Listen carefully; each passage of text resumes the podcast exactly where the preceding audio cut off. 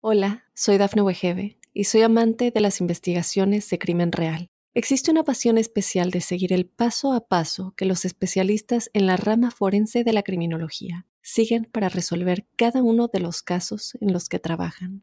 Si tú, como yo, eres una de las personas que encuentran fascinante escuchar este tipo de investigaciones, te invito a escuchar el podcast Trazos Criminales con la experta en perfilación criminal, Laura Quiñones Orquiza, en tu plataforma de audio favorita. Mitos y leyendas de nuestra América. ¿Me acompañan? Soy Jenny de Bernardo.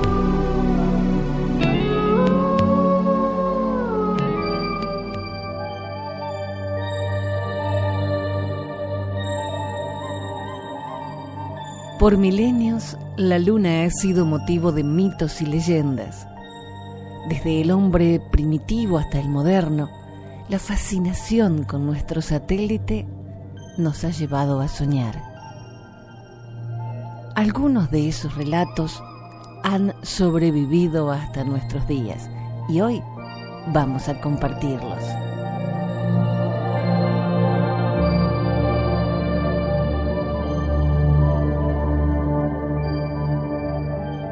¿Sabes por qué los lobos aullan a la luna llena?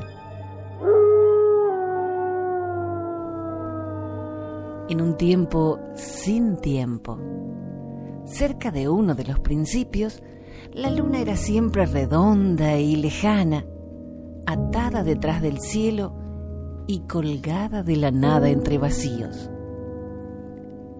Miraba el mundo a sus pies, coronada de plata y olvido y estaba bien mirando en la distancia. Pero una noche, distraída, se acercó demasiado a la tierra y se le enredaron los dedos en las ramas de un árbol. Cayó de pie sobre la hierba y de repente le salió al paso una sombra oscura. Pelo crespo, ojos negros y una sonrisa lobuna. Cabriolas de luz de luna enmarañada de lobo jugaban entre arbustos y colinas. Aullidos y risas y rumor de estrellas entre las hojas. Pero todo lo que empieza acaba. Y el lobo volvió al bosque y la luna al cielo. Cuenta la leyenda que antes de separarse, la luna le robó al lobo su sombra para vestirse de noche el rostro y recordar el aroma del bosque. Y desde entonces el lobo le aúlla a la luna llena para que le devuelva su sombra.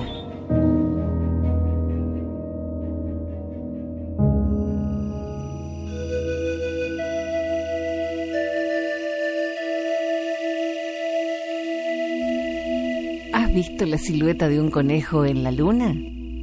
Es el conejo de Quetzalcoatl. Este mito empieza con el dios azteca Quetzalcoatl, que un día decidió ir a pescar con su forma humana. Sin embargo, al caminar tanto y durante todo el largo día, estaba sumamente hambriento, en lo que se encontró con un conejo que estaba comiendo. El dios le preguntó al conejo qué comía y éste le ofreció zacate, su alimento favorito. Sin embargo, el dios azteca no aceptó, pues él no comía eso.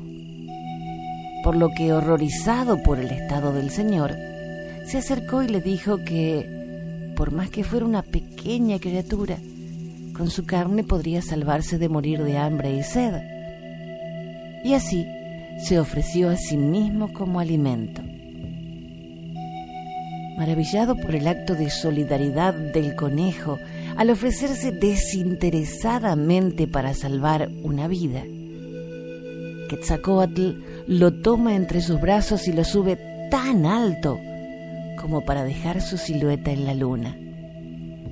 Luego lo baja y le muestra aquel monumento de luz blanca y plata, creado en su honor, para que toda la humanidad se ilustre con su belleza hasta la eternidad.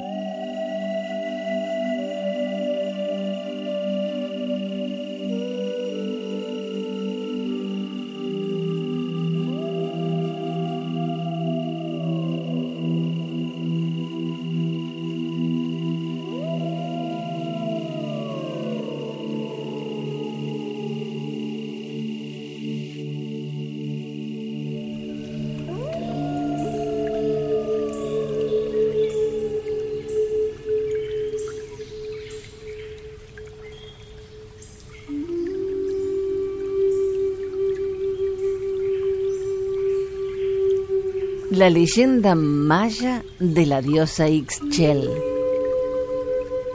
En días antiguos, cuando los dioses aún eran mortales, vivió una hermosa mujer llamada Ixchel. Su belleza cautivaba a incontables jóvenes. Entre ellos estaba uno llamado Itzamna, cuyo encanto terminó por deslumbrar a la doncella, y un sentimiento puro nació entre los dos. Un día soleado en aquel paraíso llegó un extraño, quien al ver a Ixchel quedó flechado, como muchos otros antes que él. Sin saber del amor que se estaba gestando entre Ixchel e Itzamna, la hermana de Ixchel, Ixtab, decidió convocar a los dos pretendientes a una batalla a muerte para ganar el amor. Llegó la fecha acordada y comenzó el combate. Itzamna estaba decidido a ganar sin importar el costo. Pero su contrincante usó todos los trucos sucios a su disposición y terminó hiriéndole mortalmente por la espalda. Al ver a su amado muerto, Ixchel corrió a su lado y encomendó su alma a Ixtab, quitándose la vida. Su hermana maldijo al engañoso causante de todo y su nombre nunca se volvió a escuchar. Al tomar el alma de su hermana, Ixtab se convirtió en la diosa del suicidio. Los dos enamorados viajaron al cielo para celebrar su cariño por toda la eternidad. Ixchel volvió a nacer como la diosa luna e como el dios sol. Además de esto, él terminó por regalarle a su compañera el brillo de la noche con estrellas, que son las doncellas que mueren jóvenes y ascienden para resplandecer por siempre.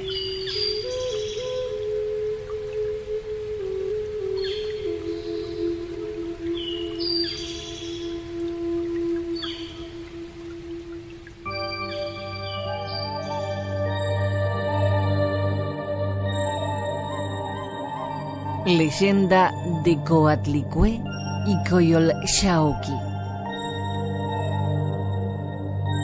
Cuenta la leyenda azteca la historia de Coatlicue, la diosa de la vida y la muerte y madre de los 400 surianos, Sensón Huitznahuac, dioses de las estrellas del sur, y de la diosa Coyolxauqui, la cual regía a sus hermanos. Coatlicue vivía en Coatepec, donde hacía penitencia barriendo. Un día, mientras barría, cayó del cielo una hermosa pluma que ella recogió y colocó en su seno. Al terminar de barrer, buscó la pluma que había guardado y al no encontrarla, se dio cuenta que estaba embarazada. Los 400 surianos, al enterarse que su madre estaba embarazada, enfurecieron su hermana, Koyolxauqui, los convenció que debían matarla porque los había deshonrado. Coatlicue estaba muy asustada y triste, pero su hijo, Huitzilopochtli, que estaba en su seno, le dijo que no temiera porque él la iba a proteger. Ella se sintió consolada y su corazón se tranquilizó. Mientras tanto, Coyolxauqui y sus hermanos planeaban la venganza contra su madre. Cuaitlicac, uno de los hermanos, fue en busca de su madre y Huitzilopochtli para comunicarle lo que planeaban. Los 400 surianos, guiados por Coyolxauqui, se encaminaron entonces hacia la montaña, dispuestos a matar a su madre, pero nuevamente Coahuitlecac fue a informarles que los guerreros ya estaban en camino. En ese momento nació Huitzilopochtli, quien se convirtió instantáneamente en adulto. Tomó un escudo de plumas de águila, un lanzadardos y unos dardos de turquesa.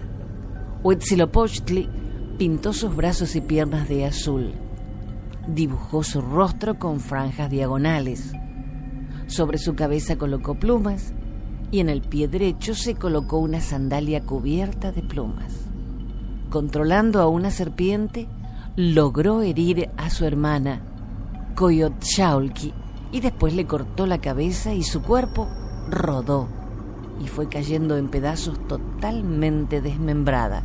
Huitzilopochtli, furioso, arrojó su cabeza al cielo y así se convirtió en la luna. Este siguió persiguiendo a los 400 urianos desde la cima de Coateptl hasta el pie de la montaña, sin que ellos tuvieran oportunidad de defenderse. Muchos rogaban por su perdón, pero solo unos pocos pudieron escapar de su ira y librarse así de una muerte terrible. Los que lograron escapar se dirigieron al sur, en donde se convirtieron en estrellas. En la mitología nahua, Coyolxauhqui, diosa de la luna, era hija de la diosa madre Coatlicue y regente de los Enzón Huitznahuac, sus hermanos y dioses de las estrellas. Coatlicue en la mitología nahua es la diosa de la fertilidad, patrona de la vida y de la muerte, guía del renacimiento, la madre de Huitzilopochtli.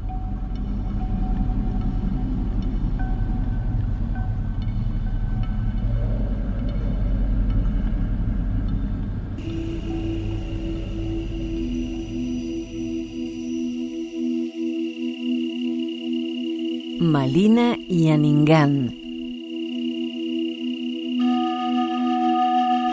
Para los inuit, una diosa, Malina, es la representación del sol y su hermano Aningán es el dios de la luna.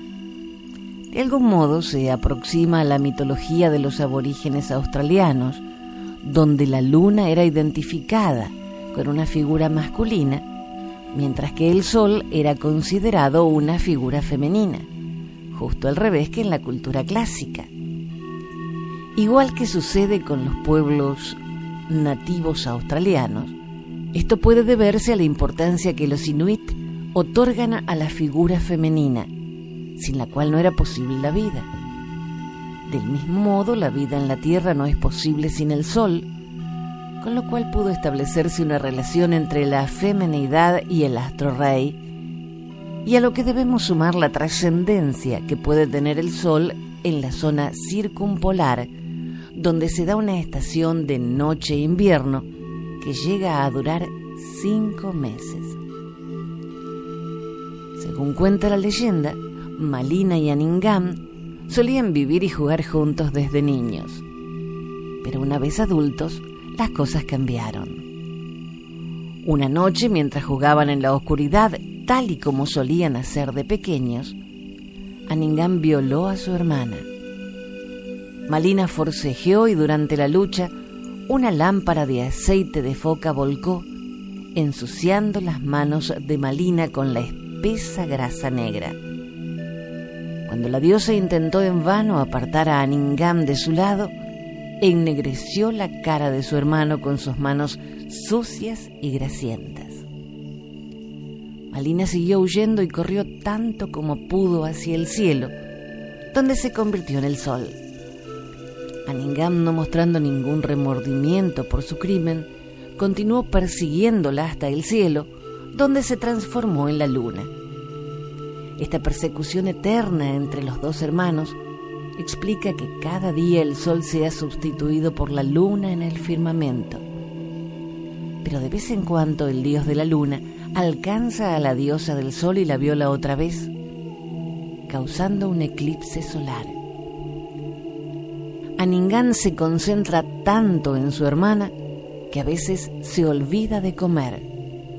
Por lo tanto, a medida que transcurren los días, se le ve más delgado, más fino debido a la falta de alimento.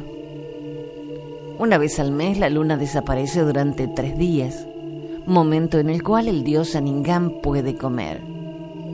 Pero transcurridos esos tres días, el dios siempre vuelve para perseguir a su hermana.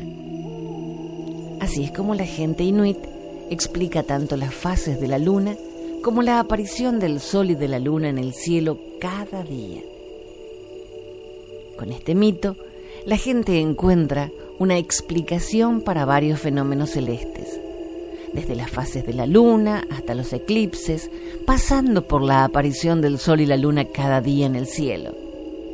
Además, esta leyenda establece que, del mismo modo que el sol y la luna se odian, los sexos opuestos deben odiarse, y debido a esto, durante un eclipse solar, los hombres no deben salir de sus casas si no quieran enfermar.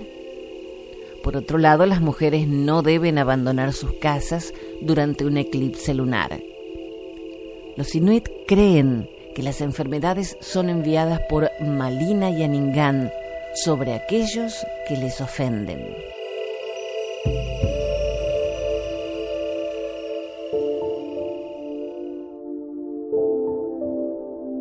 Quilla o Mamaquilla es la divinidad lunar inca esposa y hermana del dios Sol o Inti. También era considerada madre del firmamento. De ella se tenía una estatua en el Templo del Sol, en el que una orden de sacerdotisas le rendía culto. Como parte importante de la mitología inca, se sabe que para la diosa Mamaquilla existía un día de fiesta, que coincidía generalmente en el inicio de la temporada de lluvia, el cual era denominado Koya Raimi o Kiyamama Raimi, donde las mujeres llevaban a cabo todo tipo de rituales en su nombre durante la noche y en medio de un gran silencio. Allí se iluminaba con grandes antorchas y acudían a láminas de plata, además de otros elementos, con la intención de llamar la atención de la luna. Esta diosa, representada por la luna, acompañaba a Inti en igualdad de rango en la corte celestial. A la luna se la representa con la forma ritual de un disco de plata, y así aparecían los rayos como otros de sus atributos de poder. Naturalmente, a la diosa Mamaquilla estaba adscrito el fervor religioso de las mujeres, y ellas eran quienes formaban parte del núcleo de sus fieles seguidoras, ya que nadie mejor que la diosa Mamaquilla para comprender sus deseos y temores y darles el amparo buscado.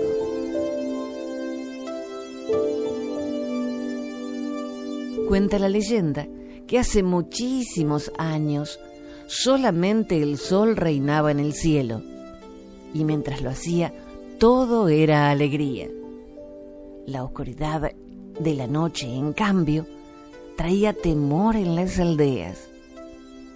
Cierto día, un puma sembró el temor en un pequeño poblado al que bajaba en busca de sabrosas presas, ni bien se apagaba la luz. La leyenda asevera que una joven valiente y generosa decidió poner fin a esta amenaza. Una noche, lejos de esconderse como el resto del pueblo, esperó al puma, sola, en un lugar abierto. Al verlo venir hacia ella, la joven comenzó a correr velozmente. El animal la siguió, pero la muchacha conocía perfectamente el sitio, sabía dónde esconderse. De esta manera, durante dos días, fue alejando a la fiera de su pueblo. La muchacha se llamaba Quilla. En la tercera noche, tal vez cansada por el hambre, la vigilancia constante, la tensión y el temor, la joven se perdió. El puma la acorraló dispuesto a cobrarse lo ganado. Quilla, agotada pero satisfecha de haber logrado su propósito, se dispuso a morir. En ese momento ocurrió algo asombroso. La figura de la muchacha comenzó a ascender por el aire hasta convertirse en un astro redondo y luminoso que quedó prendido en el cielo. Los amigos de Quilla que la buscaban intensamente vieron la transformación y comprendieron lo sucedido. Quilla ya nunca más los abandonó. Transformada en un arco plateado, ilumina las noches de temor.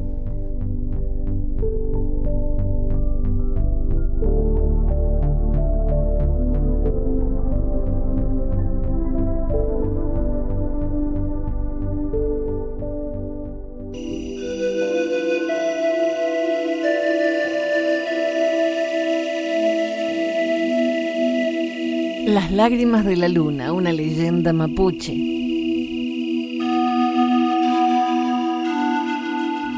Dios, al que los mapuches llamaban Ngeneshen, había observado que el sol Antú y Cuyen la luna estaban enamorados.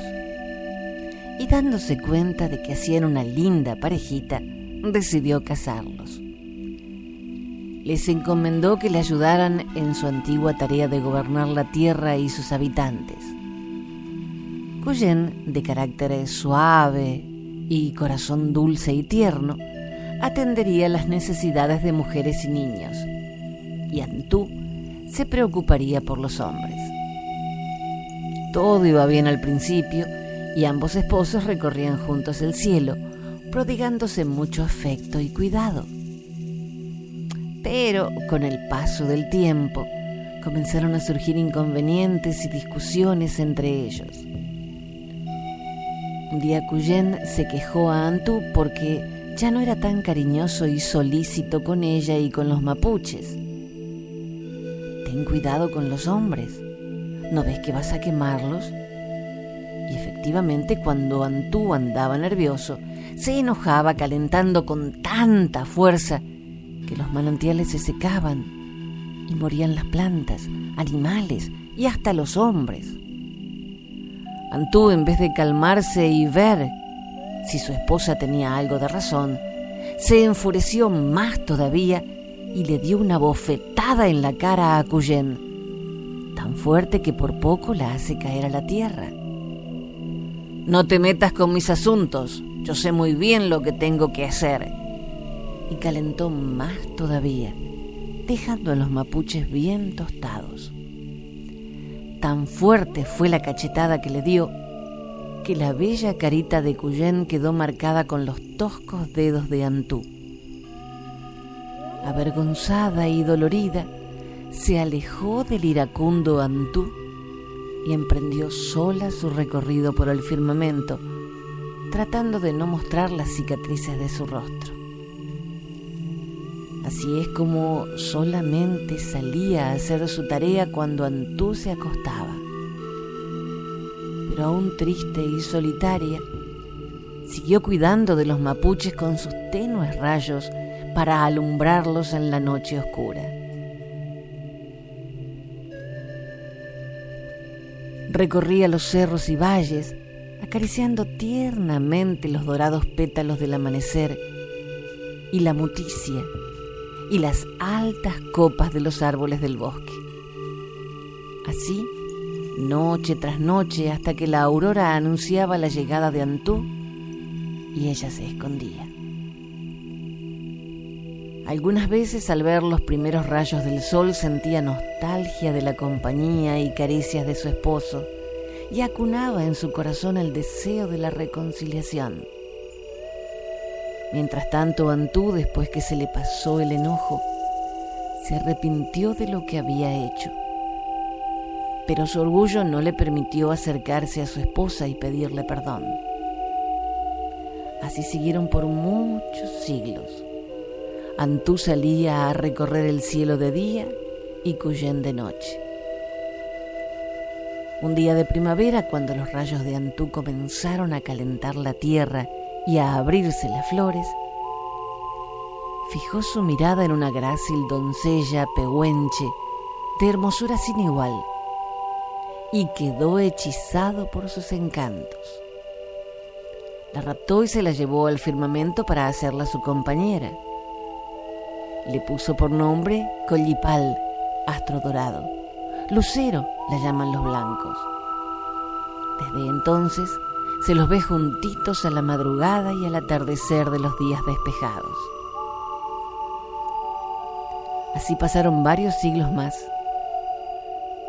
hasta que una fresca tarde de otoño, cuando los bosques cordilleranos se tiñen de rojo, Cuyen se decidió a intentar la reconciliación. Antes que Antú se ocultara en su alcoba, asomó su cara de luna llena por el horizonte, adornada con los rayos más suaves y cariñosos que pudo. Una terrible desilusión le aguardaba. Allá, en el otro extremo del firmamento, vio claramente a Antú y a Collipal besándose enamorados sobre las nubes rosadas. Una honda tristeza se apoderó de Cuyen y la amargura y el dolor hicieron que sus ojos se llenaran de lágrimas. No pudo contener el llanto y lloró, lloró y lloró. Las lágrimas de largas noches de sufrimiento solitario fueron cayendo sobre la tierra y formaron los lagos y los ríos del sur. Aún sigue llorando inconsolable y nuestros cristalinos lagos y ríos cordilleranos tienen la pureza clara y profunda de la madre luna.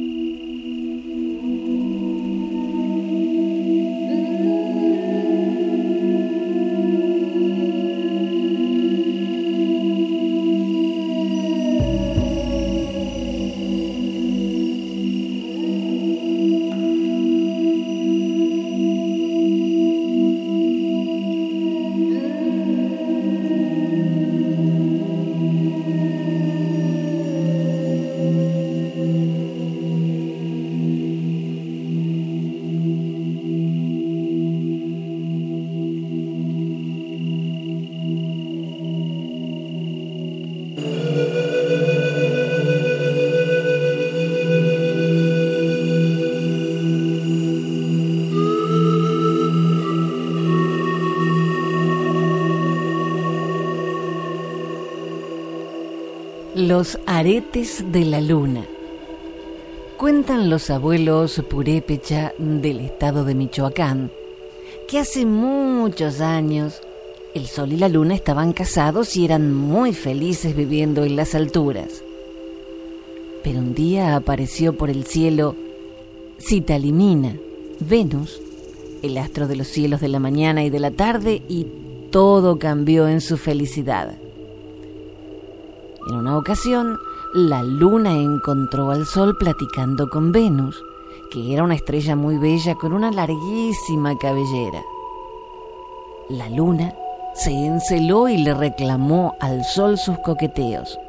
Se pelearon, se insultaron y hasta se dieron golpes.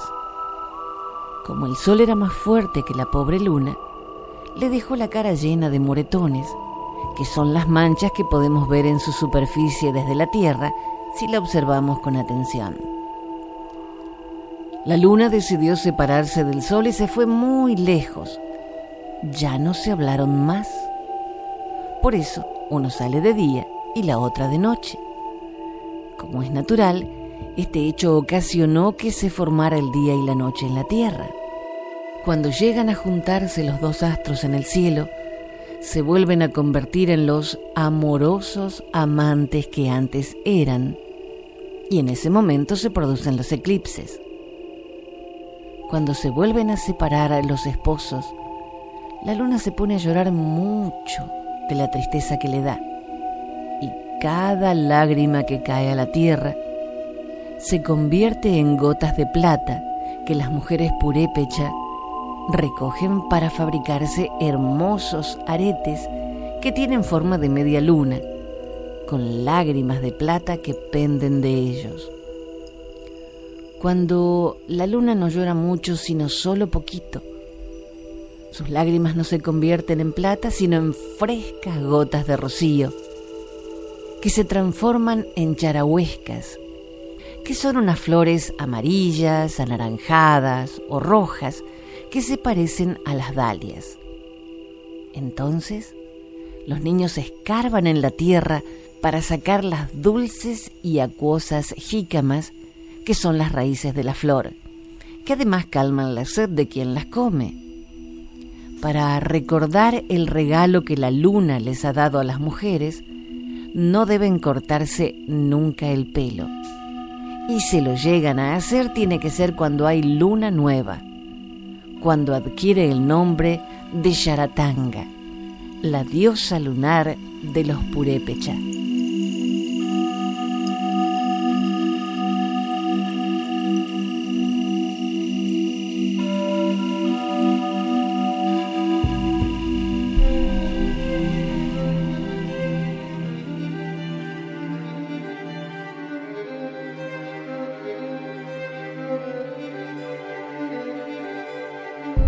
Una leyenda de los aruacos, llamados también Ica o Iku. Son un pueblo amerindio que habita la vertiente meridional de la Sierra Nevada en Santa Marta, Colombia. En medio de la oscuridad, una hermosa india aruaca tuvo dos niños que desprendían luz por todo el cuerpo. Ella, temerosa de que al verlos se los robaran, los escondió en una cueva. Sin embargo, el resplandor que producían era tanto que se filtraba por las endijas de la puerta y fácilmente fue visto por los demás indios que, curiosos, quisieron saber qué había adentro. Con flautas, caracoles y tambores, llegaron hasta las cercanías de la cueva y empezaron a tocar una música hermosísima.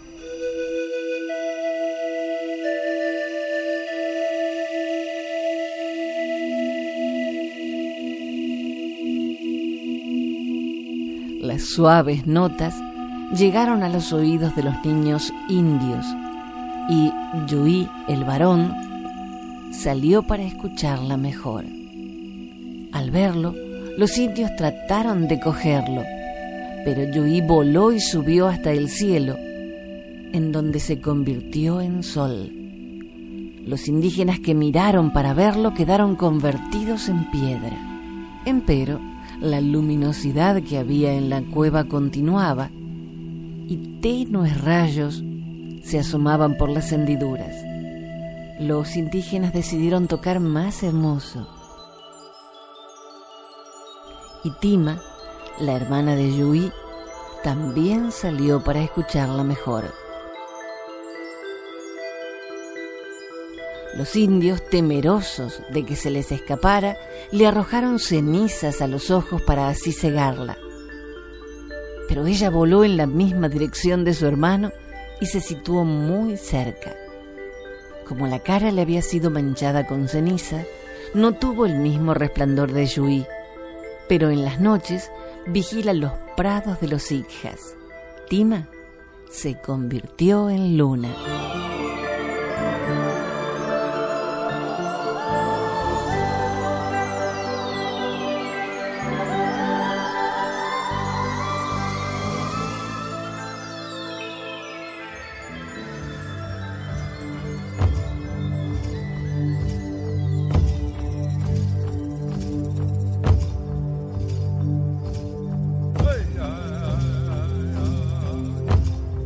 La expedición hacia la Luna se preparó en un desierto de Estados Unidos. Nos referimos al Apolo 11.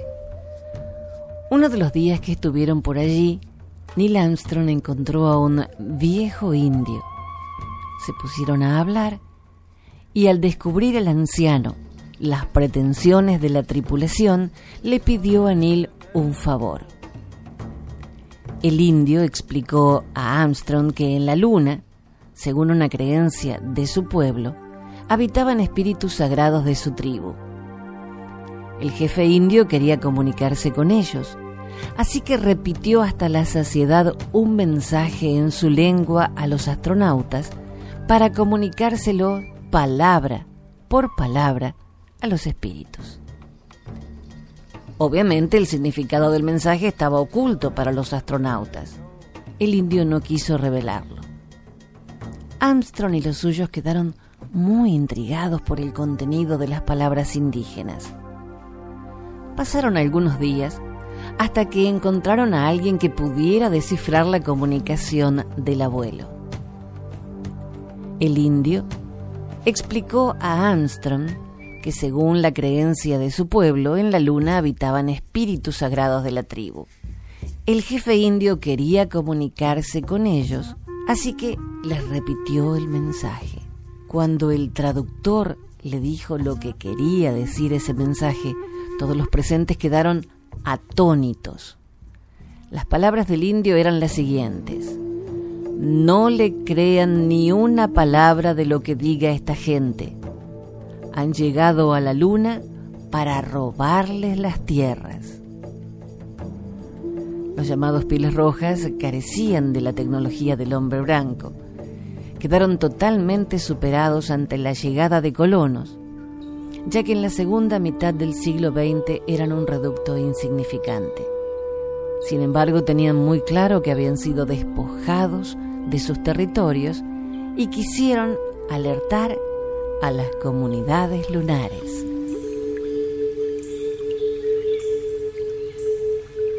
Y así llegamos al final de nuestro encuentro de hoy con algunas de las muchísimas historias que nuestros antepasados tenían de la luna. Gracias por su compañía. Soy Jenny de Bernardo.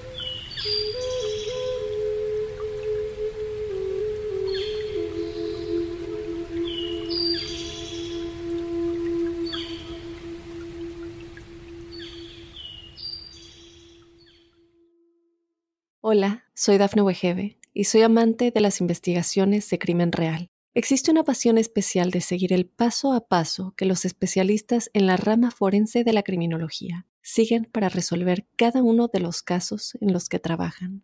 Si tú, como yo, eres una de las personas que encuentran fascinante escuchar este tipo de investigaciones, te invito a escuchar el podcast Trazos Criminales con la experta en perfilación criminal, Laura Quiñones Orquiza, en tu plataforma de audio favorita.